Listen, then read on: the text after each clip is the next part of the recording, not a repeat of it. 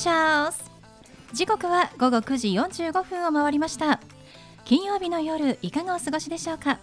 パーソナリティの松野紗友子です。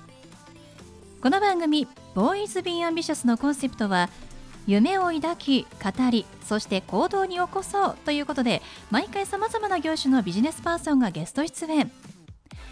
どんなビジネスをされているのかどうして始めたのかその思いを語っていただくそんな番組です。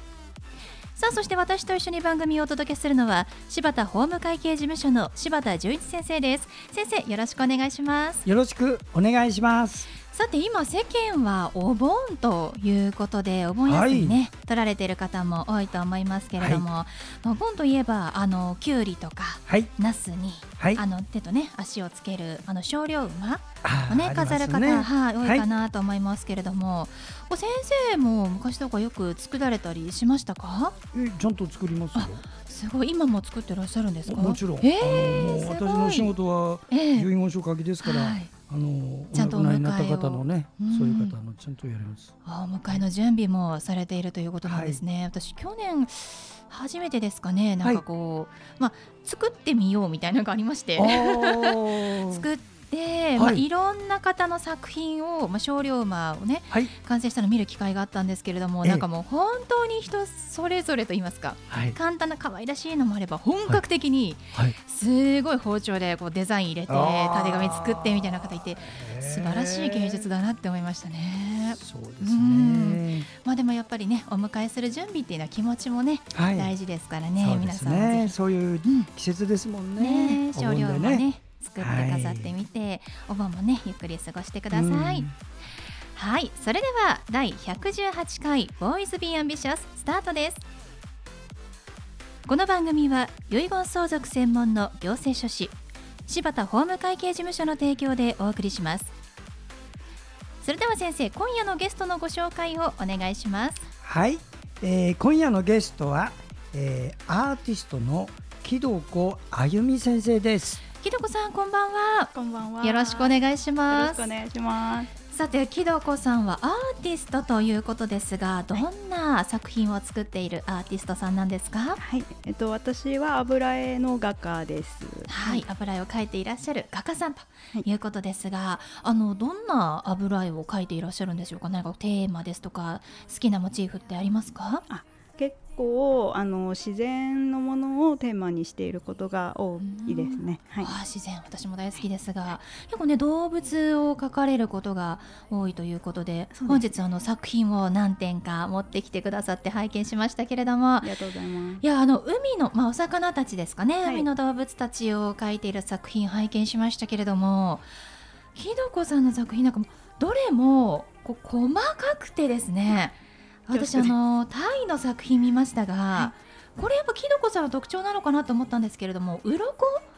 一つ一つがこう絵なのかなと思ってよく見たら凹凸があるのでこれ削ってるんですか？はい、はい、削ってるんですよね。そうですね。はい、あの銅版画のニードルを使って、うん、はい、油絵を削ってます。油絵を削るという技法は結構皆さんされるものですか？はいあどうなんですかね。油絵は結構乾くのが遅いので、うん、かあの削ったりとか可能なんですけれども、えー、まあ、やってる人もいるかもしれないんですが、うん、はい、でもこの番組ねもうあのアーティストを応援する、まあ、芸術家の皆さんを応援するということで何人かい。らっしゃってますけれども、はい、先生今まで油絵でここまで細かく削ってる方っていらっしゃらなかった気がするんですが、うんね、ペインティングナイフ使ってやる人はいた、えー、でもニードル使う人はね、うん、あれもともと銅版画のね、はい、あのやるやつで、うん、ちょっとこれを油絵で使うって人はね、えー、キャンバス傷めないようにする特殊なね、能力必要なんですね。じゃあ木戸子さんはその能力をお持ちの方、ね、あでも確かに下地をちょっと分厚くするとか、そういうのは必要なんですよね。はい。無意識にされていたんですね、じゃあ木戸子さん。あそうですね。でもなんかこまなんですかね、こうシャープな線を出したいっていうことで始めたんですけど、はい。いやだからもともとはね。きめ細かいんですよ。いや、そんなことないです。だからね、あんまりね、意識しなくてもね、その手加減でね、できてしまうと、繊細な人。いやもう本当に細かい点と線、さらに削ったラインっていうのもね、はい、多い作品なので非常に細かく描かれてるんだなって思いましたけれども。こうなんか普段絵を描くにあたって、はい、まあテーマにしていること自分が気をつけていることとかなんかそういうのは共通してあったりするんですか？あそうですね。結構テーマが自然のものというかが多いんですけど、うん、なんか場場の設定として最近は結構この土がメインに来たりとか、うん、あとまあ水の中とか星空とかで白バックでなんかあの植物がこう入ってるみたいなののちょっとパターンがあるかなと思ってますね。でもやっぱりこう自然っていうのが、はい、きどこさんの中では描きたいものの一つなんですね。あそうですね、まあなんか有機的な形態を描くのがまあ楽しいというか、はい。好きなんですよね。そうなんですね。はい、あの柴田先生が、はい、あの木戸さんの作品を作品集をね、はい、ご覧になってもうすぐこれいいねって。これ買いたいなみたいな感じでおっしゃってましたけれども。塩田先生どんなところにこう直感の良さっていうのを感じたんですか？これねあのね北斎の描いた原画をね、うん、近代アートでセンスよく描いて女性が描いた絵です。とても嬉しい。ね、これもパッとわかる女性が描いた絵。はいはい、でそんなね露骨でなくてね、そうですね。北斎の書いたあれねかなり強烈だからね。そうですね。タコと女って北斎のあの春画がございますけれども、うん。それをまあオマージュというかして書いた作品なんですけど、はい、すごくねあのこう綺麗にね美しくまとめられるっていうセンスがね先生すごいなとそうですね。多分聞いている方の北斎のあの絵をねタコとアーマーでしたっけ、を浮かべてると思うんですけど、まあ、ちょっとあれは一回ねあのタコと女性が出てくるっていうのは間違いないんですけれども、一回ちょっとのいていただいて。あ全然ちょっと違う。もっとあの可愛らしいあの現代的な、い、や本当にもうやらさ全くない繊細な絵になってますので、ぜひねご覧いただきたい先生も買う気満々ですからね。いやいやもうねよくわかります。あの私もね、うん、あれ一回真似して書いた時ある。うん、でも全然違ってた。ああ、も模写っていうことです。もうあのあれをね、私油絵ずっと描いてたから。あ、そうなんですね。はい、でもいや本当全然美しくね仕上げたのすごいな。色使いもねとても明るいものが多いかなと思うんですが、そちらも意識されてるんですか？あ、なんか色に関してはそうですね確かに明るいのが多くて、まあ、なんかなんだろうネオンとか CG とかの、まあ、現代的な色使いみたいなのがもともと好きだったんですよね。でなんか結構自然物でも鳥南国にいる鳥とかあと虫あのなんなんですかね南の虫みたいな、はい、綺麗な色がやっぱり好きでして。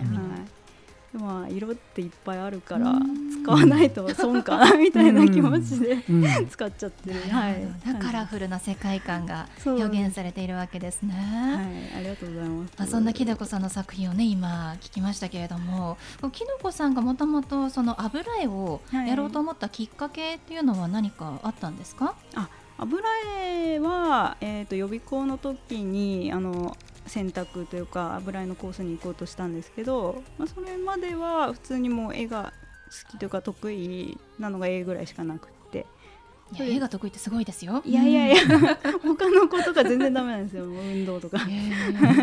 じゃあもうその好きなこと得意なことをもう生かしていこうって思われたんですね、はい、美大に行くのがまあ夢みたいなとこあったんですよね、はい、なるほど。じゃあそれが叶って絵を描いてそれを仕事にしているということですけれども、はい、仕事にするってなった時に何かこう難しさって感じたりしますか？あもう仕事としてはほとんど成り立ってないというか アルバイトをしながらになっているんで、まあ、まだね、まあ、絵の絵の創作をされて間もないということですけれども、でも今後の活躍が楽しみですよね。嬉しいですね。はい、あの今後の作品展の予定があるということで教えていただけますか？はい、わかりました。えっと7月の19日火曜日からえっと銀座一丁目の荒川画廊というところで、えー、花図展というあのお花をテーマにしたグループ展があります。そちらに出品いたします。もうすぐですね。はい。で8月もあるということで。ありがとうございます。えっと8月は、えー、2日にえー、三愛ギャラリーという馬喰町にあるギャラリーで、えー、 Selected Small Works 展というあの小さい作品を大人数が出品するグループ展がございまして、まあ、小品小品を2点ぐらい出します。で8月4日に、えー、銀座4丁目のエコーワンというところでサマーフェスタというのがございましてそちらもあの小品展を大人数が出すもので2点ほど、はい、出品いたします。ね盛りだくさんで 楽しみですね。はい、ありがとうございます、はい、皆さんチェックしてください。では最後に木戸子さんにお聞きしますが、はい、木戸子さんの夢は何ですか？そうですね、えっとまあ、やっぱりちょっとありきたりで申し訳ないんですけど絵を続けていくことになりますね、健康で。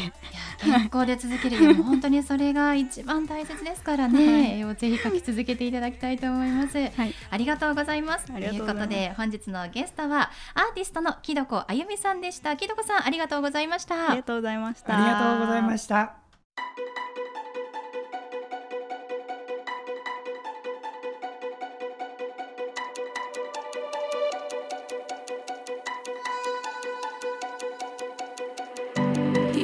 続いては柴田先生のワンポイントアドバイスです。では先生今日はどんなお話をしてくださるんでしょうか？はい。遺言相続専門の行政書士の柴田です。32年この仕事をしております、えー、今までいろんなことで出会った方との経験をもとにね皆さんに事前にお伝えしてえー、参考になればなというところをお話ししております。今日もやはり専門の遺言書を作る時の心構えといいますかあらかじめね頭の中入れておいた方がいいのがあるのでそれのご紹介になります。どういうことかというとね健康なうちにつまり元気なうちにハイレベルの遺言を作ってください。いいですか？ハイレベルの遺言どういうのかというと高い水準を維持する遺言書を作りませんとねあの後でトラブルの元になります。自らが書くんですよ。一番重要なこと言います。若い者に任せてますって丸投げはダメですよ。いいですか？中にそういう人いるんですよ。あのシニアになるとね一定の年齢になると全て若い者に任せてるって遺言書まで任せる人がいる。これやめてくださいね。これやられてね勝手に作られてて自分が死んでからそうなったら悲劇になるので自らの目でしっかり見ることです。親子関係のあの事実これ正確に掴んでください。いいですか？子供は信用度ゼロ。ですか？信頼度100%です。これは皆さん知ってる通りだ。子供ね信用度ないのよ。いつも失敗ばっかりしてるんだから。だから信頼だけはそういうことを意識して自ら作る。ここが重要ですよ。はい。柴田先生の相談は電話東京零三六七八零一四零八六七八零一四零八までお願いします。以上柴田先生のワンポイントアドバイスでした。先生ありがとうございました。はいありがとうございました。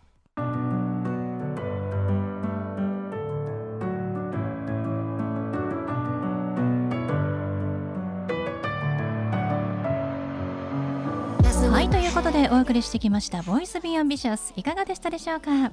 本日のゲストはアーティストの木戸あゆみさんでした。油絵を描いていらっしゃいますが今回もソエギャラリーさんからご紹介いただきましてありがとうございました。え木戸さんの作品インスタグラムでご覧いただけます。アルファベット小文字であゆみ木戸アルファベット小文字であゆみ木戸と入力して検索してみてください。それではまた来週この時間にお会いしましょう。お相手は松野紗友子と。柴田純一でした。それではさようなら。さようなら